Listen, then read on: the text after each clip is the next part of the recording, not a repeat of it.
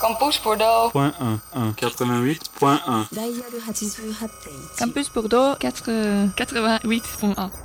Il est 18h et c'est à présent l'instant interview et invité. Aujourd'hui, nous recevons en direct la compagnie Quamete avec Esteban Ogby, Antoine Gadet et Lorelai Dupé. Bonsoir à tous les trois, comment allez-vous? Bonsoir. Bonsoir. Alors, euh, nous vous recevons ici aujourd'hui dans le cadre justement de cette compagnie Quamete qui est en résidence en ce moment à l'université Bordeaux-Montaigne à la Maison des Arts pour être plus précis. La résidence elle s'achève donc euh, demain, le 4 novembre, mais il y aura une restitution de cette même résidence euh, lundi soir à 18h30. On va revenir sur tout ça tout au long de, ce- de cette interview. Mais tout d'abord, est-ce que vous pouvez nous raconter la genèse de la création de la compagnie Quamete Alors, la compagnie Quamete, elle s'est créée pendant la dernière année du master expérimentation et recherche dans les arts de la scène de l'université Bordeaux-Montaigne. Avec Antoine, qui est co-directeur de la compagnie, on a décidé euh, bah, de monter notre compagnie en fait. Il était temps. C'était un endroit stratégique de se dire si la compagnie elle est créée avant la fin du master, dès la rentrée après le master, on peut faire toutes les demandes de sub. Donc il y avait un côté aussi pragmatique euh, pour, euh, pour mettre euh, le pied à l'étrier dans la création, enfin de manière concrète pour créer des choses. Et c'est quoi un peu l'esprit, l'identité de la compagnie Quamete Qu'est-ce que vous traitez comme sujet? Qu'est-ce que que vous décidez de faire dans cette compagnie? La compagnie Quamete, euh, c'est des sujets assez vastes, des questions, surtout des questions métaphysiques qui nous traversent tous les trois, que ce soit des questions euh, sur la mort, euh, sur la naissance, sur la vie, sur la famille. Euh, on est parti sur de, quelque chose d'assez large euh, pour définir euh, les sujets dont on allait parler. Et c'est la, la première création, euh, donc Samplon 98, qui donne un peu la première couleur euh, de cette question-là. Euh, mais ce sera Esteban qui en parlera un peu plus mieux que moi. Quoi. Alors euh, la création SP98, euh, c'est ce sur quoi vous avez travaillé pendant cette résidence. Mhm. Comment elle s'est passée cette euh, résidence d'ailleurs? Est-ce que vous pouvez nous en dire un peu plus sur cette création SP98 Bah, euh, je pense que. Enfin, c'est possible de revenir sur deux, trois trucs euh, Ouais, avant de me lancer. Parce que. bon, moi, je suis euh, artiste associé à la compagnie pour ce projet-là. Je suis auteur de théâtre et c'est déjà une singularité de faire appel euh, à, des auteurs de théâtre. C'est pas forcément le cas euh, tout le temps. C'est aussi une volonté de la part de, Lorella et Antoine de travailler avec des auteurs vivants. euh, et, du coup, moi, la particularité, c'est que c'est une commande d'écriture en fait. C'est-à-dire que j'avais des règles qui étaient écrire pour trois personnages, euh, pour, pour trois comédiens, pardon. C'est pas exactement la même chose que trois personnages, dont un euh, personnage de fantôme et avec comme porte d'entrée euh, en, ma- en matière la bike life. Je sais pas si, ça, si vous voyez ce que c'est. Non, qu'est-ce que c'est la backlife Bah, la, la bike life, c'est un, un, une passion, c'est, un mode de vie. C'est né aux États-Unis et on en entend souvent parler en ce moment avec les rodéos urbains, et, etc., qui euh, parfois ont des conséquences dramatiques. Et euh, si vous voulez, justement, on confond un peu ça et la bike life, et la, pièce en parle un peu justement de, de, de ça, quoi. Et donc moi, euh, pour, pour raccrocher à la résidence, excusez-moi, je suis arrivé avec un texte. On l'a essayé tout le temps de la résidence là et on, on continue de l'essayer. On, le, on le peaufine. Les, acteurs et actrices ont eu le temps de l'apprendre et, tout ça. Mais euh, moi, je sais qu'en tout cas en tant qu'auteur, j'avais besoin d'un moment où, euh, pour l'entendre vraiment, pour l'entendre dans d'autres bouches, pour la, pour voir le texte émerger dans d'autres corps aussi que le mien ou que quand on se le lisait. Donc euh, c'est un moment euh, important cette résidence, même pour moi en tant qu'auteur, quoi, de d'être là avec eux. Et après, euh, concernant euh, ce qu'on a fait, eh ben, je, je, je vous laisse un petit peu plus en parler. Voilà. Une pièce écrite donc euh, pour trois comédiens, parce que pour expliquer un peu plus, euh, qui fait quoi dans SP98 Donc euh, toi Esteban, euh, tu, Mm. tu as écrit la pièce, mais L'Oréal Lai et Antoine, euh, vous faites quoi? Alors, euh, Antoine est chargé de prod, chargé de diff, et il en parlera euh, à un moment parce qu'en fait, c'est des métiers qui sont totalement invisibilisés, donc c'est important d'en parler. Et il est aussi à la collaboration mise en scène. moi je suis à la mise en scène, et on a décidé de faire la dramaturgie ensemble, tous les trois. Mm. Parce que pour nous c'était important euh, de partir sur des lignes dramaturgiques où le texte et la mise en scène rentrent en véritable cohésion et collaboration artistique. Et ensuite, on a trois actrices, Majida Gomari Clément, Danae Suto, qui est une formation de danseuse au départ, et Nicolas Yadat. Et du coup, Antoine, si tu peux nous en dire un peu plus euh, sur ce métier invisibilisé justement autour de, de la production. euh. Alors, euh, du coup, euh, voilà, la, la question de la production, nous, elle s'est fait assez rapidement parce qu'on a été, euh, donc on vient tous les trois de l'université du master euh, expérimentation et recherche dans les arts de la scène, qui est le master recherche et création du théâtre à Bordeaux. Et euh, ce master nous a bien préparé à euh, travailler à la fois la production de spectacles et la diffusion. Du coup, en amont, euh, dès qu'on a pratiquement créé la compagnie, s'est posé la question de la production du- de notre premier projet. Il se trouve que en Nouvelle-Aquitaine et même de manière générale dans toute la France, il y a une pénurie de main d'œuvre sur ces métiers-là, chargés de production, d'administration et de diffusion, parce que c'est des métiers qui ne sont pas forcément faciles. Il n'y a pas forcément beaucoup de reconnaissance dans ce monde-là de ces métiers-là. Euh, donc on a passé, on a fait passer quelques entretiens, mais, euh, on n'a rien de très très concluant. Du coup, toute l'année dernière, c'est moi qui euh, qui me suis mis sur cette tâche. C'est moi qui ai fait les tâches d'administration, de, production et de diffusion. J'ai été aidé notamment par Emmanuel Poletti, qui est la chargée d'administration de, la compagnie Lacoma Michel Schwazer. Et c'est vraiment grâce à elle et grâce aussi à tous les supports internet et aussi ce, ce que j'ai appris en cours que j'ai pu me former dans l'action euh, à la production. Et c'est vrai que moi, c'est quelque chose que j'aime beaucoup, mais euh, qu'au final, je vais délai- délaisser parce que maintenant, je sais comment ça marche, j'ai compris. Et euh, ce qui m'intéresse quand même un peu plus, c'est le, plateau et ce qui se passe sur le plateau. Alors, euh, pour en revenir euh, à la pièce SP 98, euh, le fil conducteur de la pièce, c'est la mort d'un jeune homme à moto. Mais la pièce aborde aussi les notions de danger, danger pour soi, danger pour autrui. La question des territoires, des espaces est aussi traitée. Donc, Esteban, c'est toi qui as écrit SP 98, mais vous avez travaillé sur la dramaturgie tous ensemble. Comment vous sont venues ces idées et pourquoi vous avez décidé de travailler sur ces sujets en particulier? Bah, moi, je, c'est, hum, je pense que c'est quelque chose qui, qui remonte même à avant ce projet, dans mon parcours d'écriture, de vouloir parler euh, des gens euh, invisibilisés, dont on parle jamais, ou, ou alors toujours de la même manière. C'était important de trouver aussi des paradoxes dans tout ça pour pouvoir euh, réfléchir en fait en tant que spectateur, lecteur. et nous, c'est un sujet qui nous paraissait intéressant. En- Enfin, là, je vais parler pour moi si jamais vous rajoutez. Mais euh, c'était ce, cette espèce de paradoxe d'hyper-vitalité, de- d'être sur une moto, d'aller à fond, de faire des figures incroyables. Et en même temps, la fragilité de, de cette chose et qui, qui, peut conduire à, des, à, des, à des conséquences dramatiques. Alors, j'en profite pour dire, effectivement, il y a eu. euh, je pense, euh, un événement médiatique euh, à la mort de Naël, etc. Euh, c'est aussi, moi là, je, me permets de, dire que c'était, c'est pas une réaction à ça. On avait commencé ce travail en amont.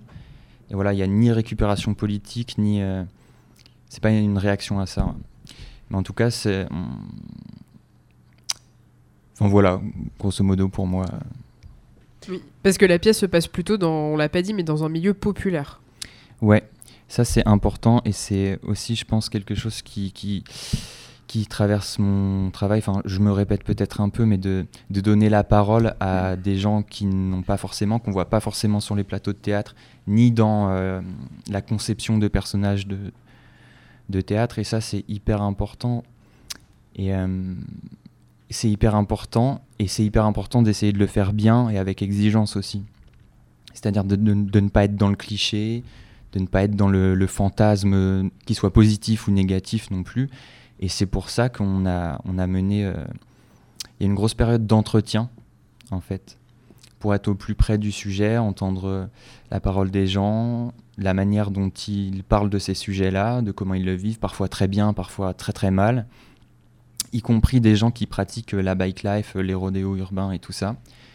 Et là, c'est pareil, on entre dans un monde qui est très fermé parce qu'il y a- il y a la peur de la police, il y a la peur d'être balancé, parce que ce sont des réalités très concrètes de, ce genre de choses. Et euh, c'est pareil, c'est un monde euh, très varié, en fait, avec des opinions euh, parfois très tranchées, d'autres qui sont beaucoup plus ouverts, qui aimeraient par exemple avoir des terrains pour pouvoir faire ça, d'autres qui au contraire disent non, en fait là c'est chez moi, c'est comme ça que j'existe aussi, et en fait c'est comme ça que je, je me réempare de, de, de mon quartier, de, d'endroits laissés à l'abandon comme ça. euh, Et, euh, et enfin voilà, pardon, je me suis un petit peu perdu dans les digressions, mais, mais en tout cas c'est parti de tout ça, et c'était avec cette volonté-là euh, qu'on a commencé le projet. Et Est-ce que vous pouvez euh, nous expliquer un peu comment vous collaborez euh, tous les trois ensemble, notamment dans le processus artistique euh, et la mise en place euh, Euh, alors pour tout le passage euh, d'écriture du texte, en fait Esteban écrit le texte, ensuite il nous l'envoie, on lui fait des retours, parfois très techniques, parfois simplement sur le fond et donc la dramaturgie. Euh, ensuite moi j'écris les, les mises en scène, tout le monde fait pas ça, mais moi j'aime beaucoup écrire les mises en scène. Du coup j'écris les mises en scène, je les envoie à, Antoine et Esteban qui me font aussi des retours.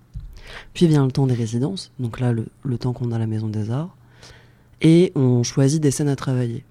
En l'occurrence, je vais faire un peu de teasing comme ça. Là, on a travaillé deux scènes, une où on a un corps qui brûle, et une où il y a une pluie de ballons de foot. Et j'en dirai pas plus, vous viendrez nous voir lundi soir. Euh, parce que c'est des éléments techniques purs, et qu'en fait, si la technique ne fonctionne pas, la mise en scène non plus. Et donc, nous trois, il nous faut un retemps de réflexion, euh, où moi, je réinvente une mise en scène, euh, grâce aux idées des actrices et aux idées d'Antoine et d'Esteban, on envoie la faisabilité et en fait c'est ça, on tâtonne, on avance au fur et à mesure, chaque heure, chaque seconde, on, on est vraiment dans, dans, dans cette appétence de voir tout ce que ça va donner. Nathan Garot est aussi présent pour cette interview et tu as une question pour les invités. Oui, j'ai une question parce que du coup, ça me, du coup, je me pose la question, c'est de l'écriture de plateau, un peu en soi. Pas totalement, mais il y a un peu de ça peut-être? Il y en a un peu, euh, mais on a quand même une vraie vraie base textuelle. En fait, il y a des passages euh, où c'est notifié que ça devra être travaillé au plateau, à partir des improvisations des actrices, mais on a très peu des passages comme ça, parce qu'on fait particulièrement confiance à l'écriture d'Esteban, qui est une écriture extrêmement rythmée, qui prosodiquement est particulièrement intéressante, et, euh, et en plus, lui, il- si, si vous voulez, il réécrit avec, euh, avec le corps des actrices. Donc il y a un peu d'écriture au plateau, mais pas tant que ça. La mise en scène est vraiment pensée au plateau, donc il y a des changements de mise en scène directement par le plateau. Mais pour tout ce qui est euh, de la parole, non, la majorité du temps, c'est c'est vraiment euh, écrit à l'avance.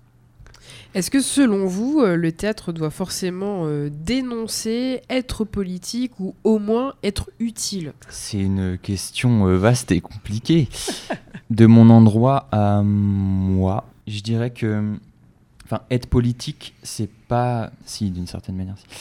Euh, J'allais, bon, je vais aller au bout de l'idée. Être politique, pour moi, c'est pas être dans une forme de militantisme, forcément. C'est plutôt ouvrir des horizons, euh, ouvrir au débat, et ça passe aussi par le, le, le- le- le sensible en fait. Je pense à des écrivaines comme euh, Annie av- avec ce, je, me trompe peut-être dans les termes, mais cette méthode qu'elle appelle euh, l'écriture froide ou l'écriture à plat, je ne sais plus exactement, où en fait le, le sensible émerge de la factualité des, choses et, euh, et de la manière dont elle les agence, parce qu'il y a, évidemment construction du texte, mais euh, je ne sais pas si ça doit. En tout cas, moi, c'est, je pense que c'est un théâtre que j'aime quand c'est à la fois quand on traverse des émotions, de la réflexion. on aime tous les trois aussi beaucoup un théâtre de l'ordre de la vitalité, quoi. Quand il y a beaucoup de corps, de de l'implication. euh, Moi, je, vais le dire autrement. En fait, c'est vrai que euh, on accorde une certaine importance à ce que les, les comédiens soient au présent. Et quand on entend en présent, c'est qu'ils soient sur le plateau et qu'il y ait quelque chose qui se passe dans leur voix. Que quand ils jouent, on n'ait pas l'impression qu'ils déclament un texte de théâtre, mais qu'on ait vraiment l'impression que la pensée se construit. Et pour moi, cette, euh, façon de, diriger et de jouer, euh, ça rend en fait le théâtre hyper accessible. Euh, et ça permet un endroit de travail de médiation, de, faire rencontrer des publics qui n'ont pas forcément l'habitude d'aller au théâtre avec ce genre de pièces et de, créer de vrais, de vrais sentiments, de vraies émotions qui peuvent marquer et amener derrière, s'il y a un suivi bien sûr, à des pratiques théâtrales. Et euh, moi, c'est pour ça que je, je pense que le, le- le théâtre ne doit pas forcément être politique, mais en tout cas, il doit permettre euh, de créer de, de, de nouvelles espaces, de, de nouveaux imaginaires, pour déjà s'autoriser à penser euh, ouais, ma place, elle, elle est au théâtre, je peux y aller. quoi. Et Lorelai? Euh, moi, je vais avoir une phrase vraiment insupportable et j'en ai conscience, mais elle est très vraie. En fait, rien ne doit, tout peut. Il n'y a aucune obligation, nulle part. À partir du moment où on est obligé, on ne pense plus. Et l'objectif du théâtre à un endroit, c'est de faire penser. Nathan? Donc, euh, on a entendu que vous avez à cœur de travailler avec des auteurs euh, de théâtre contemporain. Euh, j'ai l'impression qu'à l'inverse, dans le théâtre, en ce moment, c'est pour ça que j'ai parlé d'écriture de plateau, il y a beaucoup plus d'écriture de plateau et moins de publication de textes de théâtre. Est-ce que c'est donc toujours très important que le théâtre reste quelque chose qui puisse être publié et accessible en librairie Alors, euh, je pense qu'Esteban euh, pourra me, me reprendre. Mais en fait, euh, il y a de plus en plus de commandes d'autoristes. En fait, ça revient. Il s'est passé quelque chose en, en 2019 qui s'appelle les États généraux des écrivains et des écrivaines de théâtre. Justement parce qu'il est temps de d'arrêter euh, la dichotomie metteuse en scène d'un côté et auteuriste de l'autre.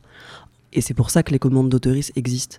Pour recréer de la, de la cohésion et de la collaboration entre metteuses en scène et auteuristes. Et c'est ce qui est en train de renaître. Là, le théâtre ultra contemporain et hyper contemporain est en train d'aller dans cette mouvance-là. Euh, on le voit avec des commandes d'écriture comme celles qui sont passées auprès de Pauline Perrade ou Magali Mougel, par exemple, où en fait on, on retourne dans cette mouvance-là. On est en train de quitter la dichotomie. Mais peut-être qu'Esteban veut, veut ajouter des choses. Euh, non, non, mais tu as très bien parlé. J'ajouterais juste euh, qu'en fait, en France, il y a une scène euh, théâtrale, textuelle, vraiment foisonnante, quoi. Et je pense que les gens se rendent pas forcément compte de ça, mais c'est vraiment très, très vivant. Il y a des centaines d'auteuristes, voilà. Et justement, euh, quand on évolue dans le milieu du théâtre, c'est un milieu qui a ses codes, c'est un milieu où aussi c'est pas forcément évident de se faire euh, sa place. Vous, justement, est-ce que vous constatez ces difficultés? Bah, Trouver votre place, trouver votre identité, trouver quoi faire aussi, quel projet euh, mettre en scène, mettre en avant?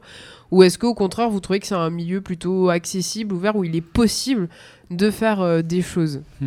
Ou c'est nuancé aussi, j'imagine. je pense que toutes ces questions se se cachent derrière le terme d'émergent, justement. Euh, euh, nous, on, est considérés comme émergents, euh, mais il y a des compagnies qui ont 10 ans, qui ont déjà diffusé des spectacles dans, des- dans des scènes nationales, des théâtres, etc., qui se disent encore et qui sont encore perçus par les institutions comme des, comme des émergents.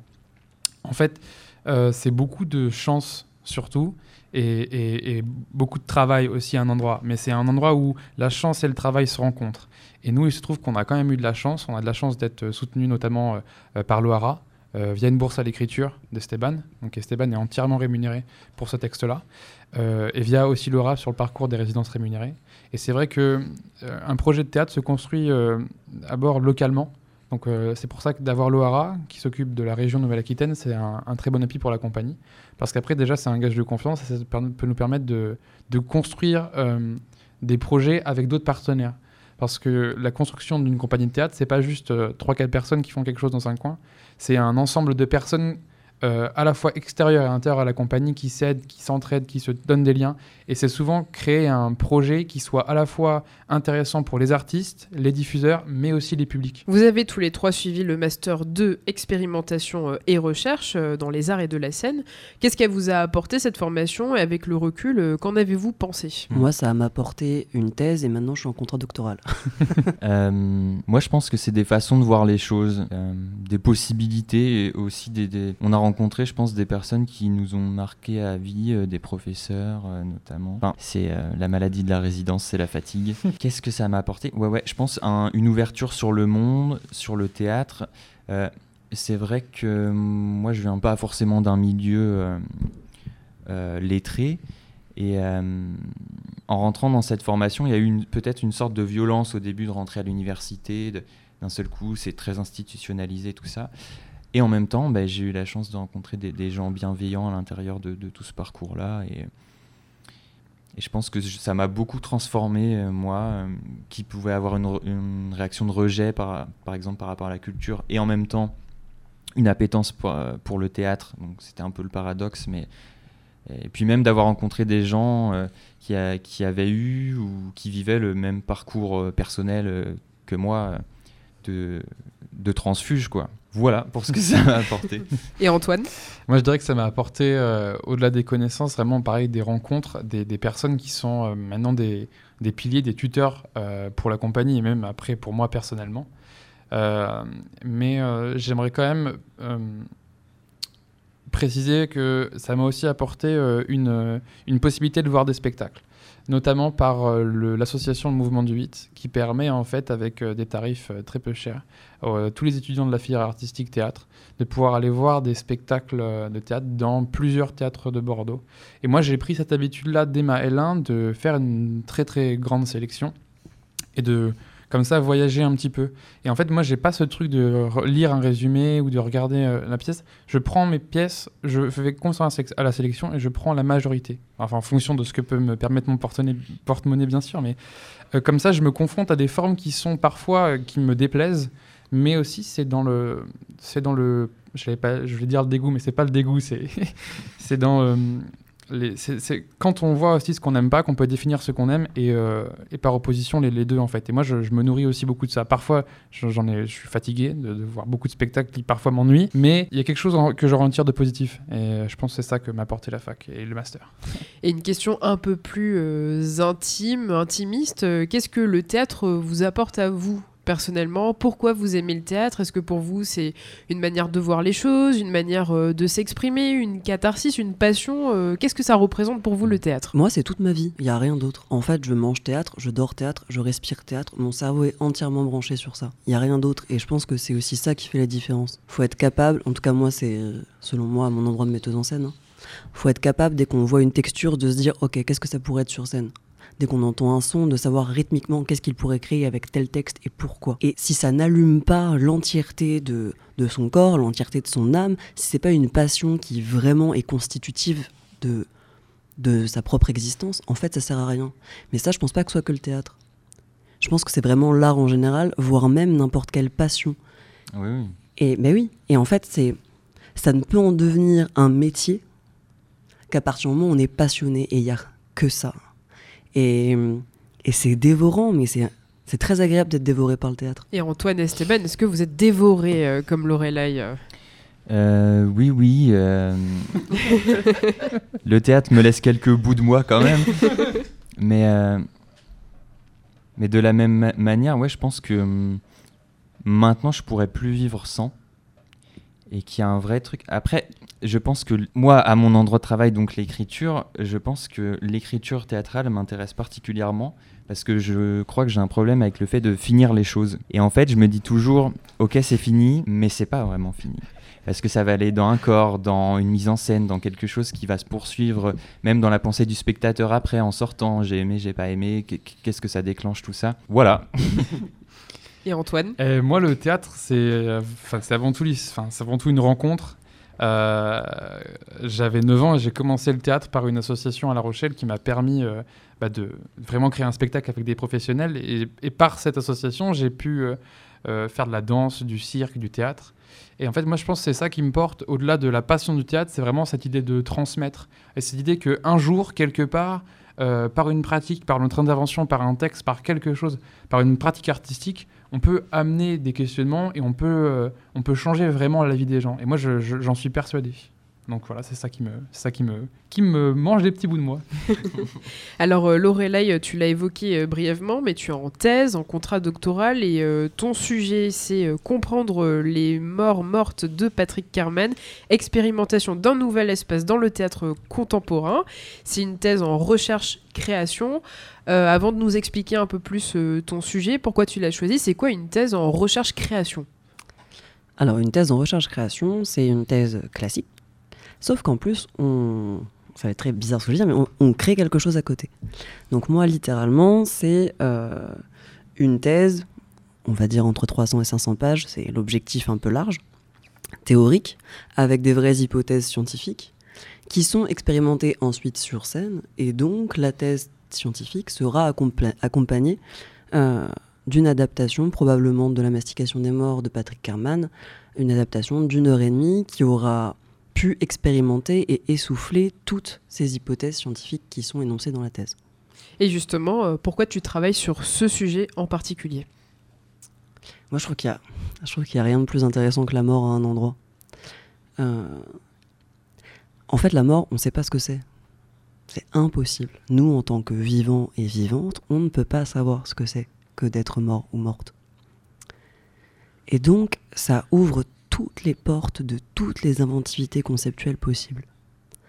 Et Patrick Kerman, là où il est trop fort, et où moi, il m'a, il m'a cassé le cerveau. Je, je l'ai lu et tout de suite, je me suis dit, mais c'est, c'est du génie à un endroit. C'est que ces personnages sont tous hyper conceptuels. Il n'y en a aucun ou aucune cas de ponctuation, donc on peut créer toute sa musicalité dedans. Mais il a quand même une très grande force prosodique. Et du coup, il permet d'ouvrir euh, le champ des possibles des expérimentations scéniques au maximum. Et euh, il y a un paradigme qui est très présent dans les recherches sur, euh, sur le théâtre de la mort, qui est le paradigme aristotélicien, selon lequel, en fait, les personnages de mort et de morte, ils sont là pour, pour raconter aux vivants des choses. Et il y, a une personne qui s'appelle euh, Pierre Katuszewski, qui est mon directeur de thèse, euh, qui a fait une thèse, du coup, sur les personnages de fantômes en expliquant que euh, ce n'était que spectaculaire, un personnage de fantôme. Comme ça n'existe pas, ça insère simplement de l'imaginaire, donc du spectacle. J'ai trouvé que c'était du génie, j'ai trouvé ça incroyable, et je me suis dit, mais c'est fou parce que Kerman, il a aucun vivant dans ses pièces, ou aucune vivante. Donc il n'y a pas de fantôme, il n'y a que des morts et des mortes. Qu'est-ce qui se passe? Quand du coup on n'a rien qui nous raccroche au réel Et c'est ce que je vais expérimenter. La thèse, euh, c'est un parcours euh, long, parfois semé d'embûches. Toi, est-ce que ta thèse euh, se passe bien? Est-ce que tu rencontres des difficultés particulières? Est-ce que tu penses que c'est une vraie plus-value, ce côté création à côté de la recherche? Parce que c'est vrai que la plupart des thèses classiques ne sont que théoriques. Euh, alors moi, ma thèse se passe bien. Euh, mais je suis, là, j'entame ma deuxième année de thèse, donc je suis pas dans le dur. Le dur, c'est notamment quand on arrive au moment de la rédaction de la thèse. Moi, en fait, je suis encore dans le moment trop cool où je me nourris juste en lisant un milliard de bouquins tout le temps et en notant toutes mes hypothèses. Il n'y a rien de fastidieux là-dedans. Euh, et euh, l'intérêt du- d'une thèse de recherche-création, je pense qu'il existe vraiment pour les artistes. En fait, on est en art, on, a ce besoin de la matière, de vraiment expérimenter ce qu'on fait. Euh, les plasticiens et les plasticiennes, ça fait très longtemps qu'ils l'ont compris et comprise et que les thèses de recherche-création existent pour Yale. Au Canada, ça fait 30 ans que c'est normal de faire des thèses de recherche-création pour les arts. En France, ça commence à arriver. Euh, Il y a le labo Sacre à Paris et à Bordeaux-Montagne, du coup, il y a le labo Artes qui est vraiment en train d'inciter les, les artistes, parce que c'est ce qu'on est, euh, à faire des tests de recherche-création. Et donc ça permet euh, aux artistes de se sentir valorisés et compris scientifiquement, et à leur partie scientifique d'exister artistiquement. En fait, on n'est plus l'un ou l'autre, ça y est, une fois de plus, on sort de la dichotomie. Alors, euh, pour en revenir à votre actualité, donc euh, la pièce SP98, euh, à quel type de public s'adresse-t-elle? Moi, je dirais tout public. Enfin, Mais pas avant 12 ans quand même. ouais, tout public à Oui, partir oui. de 12 ans, c'est vrai. Non, ouais, 12 ans, ouais. Bon, alors il y a peu de chances, je pense, qu'il y ait des enfants de 12 Non. ans euh, qui viendront donc euh, lundi euh, à 18h30. C'est le rendez-vous fixé pour voir donc les premières ébauches de SP euh, 98. Avant de revenir une dernière fois sur cette actualité, est-ce que vous avez un ou des conseils pour des étudiants en art, en théâtre qui souhaitent se lancer dans la création, peut-être qui essayent de se mettre en action mais qui n'arrivent pas, qui ont des doutes Qu'est-ce qui est important de savoir? Euh, moi, je dirais deux choses. Euh, ne pas hésiter à en parler autour de soi, à des amis, mais aussi pas forcément des amis, à des personnes, si on parle euh, de la filière master ou, ou licence théâtre, à des personnes qui, pour qui il y a quelque chose, mais on n'arrive pas trop à savoir pourquoi. On ne sait pas si c'est artistique, si c'est qu'on s'entend bien. En fait, s'il y a quelque chose sur le plateau, c'est vers- cette personne qu'il faut aller, même si à la base vous n'êtes pas potes, même si vous parlez pas. Moi, je pense qu'il y a quelque chose à faire là. Et il faut aussi beaucoup s'appuyer sur les professeurs qui, euh, qui ont aussi cette volonté de nous aider euh, à aller plus loin, en fait, à aller plus loin que le master, aller plus loin, plus loin que cette licence, parce que c'est aussi valorisant pour eux de se dire qu'à un endroit, leur travail, euh, bah, il est important. Et les autres Lorelai, Esteban, des conseils? Euh, lisez des bouquins. Non, mais c'est tout bête. Là, c'est peut-être euh, c'est peut-être la Lorelai chargée de cours qui parle plutôt qu'autre chose, mais. Et si vous aimez pas lire, écoutez des podcasts. Et mais c'est vraiment important. Il y a un vrai problème avec. euh, Je vais parler comme une vieille personne. Il y a un vrai problème avec les réseaux sociaux qui est euh, du temps d'attention qu'on a. Bah oui, mais c'est vrai. Euh, C'est tout à fait vrai. Je suis chargée de cours aussi. Ouais, et, ouais. Mais voilà, il y a un vrai truc de ça. Et en fait, lire des bouquins, ça permet de rallonger le temps d'attention. Et surtout, plus votre temps d'attention est court, moins vous imaginez. Moins vous imaginez, moins vous réfléchissez. Moins vous, réfléch- vous réfléchissez, plus vous êtes manipulable. Donc, vous voyez tout ce que je veux dire politiquement. Et Esteban, euh, ton conseil Euh, mon conseil, ce serait de, de bien s'entourer, de ne pas hésiter. Alors, je, je pense que euh, en théâtre, c'est un peu particulier. Je ne sais pas si dans les autres filières c'est comme ça, mais si vous êtes étudiant, étudiante en théâtre, euh, n'hésitez pas à, à contacter des gens dont vous trouvez le travail excellent, à essayer d'avoir des stages avec eux, parce que euh, le, théâtre universitaire, c'est un autre chemin que les grandes écoles. Et c'est aussi un- une accessibilité au monde du travail qui est très différente. Et donc je pense que pour combler les lacunes de, l'université, entre guillemets, là je parle pas des cours ou de la qualité des cours ou quoi, mais, mais plutôt de l'insertion dans le monde du travail, euh, je pense qu'il faut multiplier les stages, bien s'entourer, euh, trouver des, mentors et ne, pas flipper. En fait c'est bête, mais tout ce que vous risquez de, recevoir, c'est un message négatif. euh, ça ne veut pas dire que vous êtes un mauvais être humain. Et voilà, on passe à autre chose. Alors, euh, en tout cas, rendez-vous euh, à lundi à 18h30 si vous êtes curieux euh, pour voir à quoi ça ressemble la pièce euh, SP 98. Et si, donc c'est gratuit, c'est sur inscription. Il y a toutes les infos, vous pouvez les retrouver sur le site de l'université Bordeaux-Montaigne.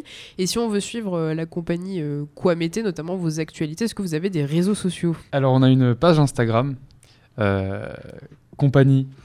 Kwamete, Avec un K. K-O-I-M-E accent aigu, T-E accent aigu, et pas Kwamet. C'est Ça important de Ça préciser. sent le vécu, ouais. Mais en tout cas, euh, oui, Lorelai, tu souhaites rajouter? Euh, Et non, mais euh, si jamais vous avez de l'argent à, donner, ce qui n'arrive pas, hein, j'en ai bien conscience, mais on sait jamais pour je ne sais quel miracle, on a aussi un Hello Asso. Campus Bordeaux. Radyosunda 88.1'desiniz.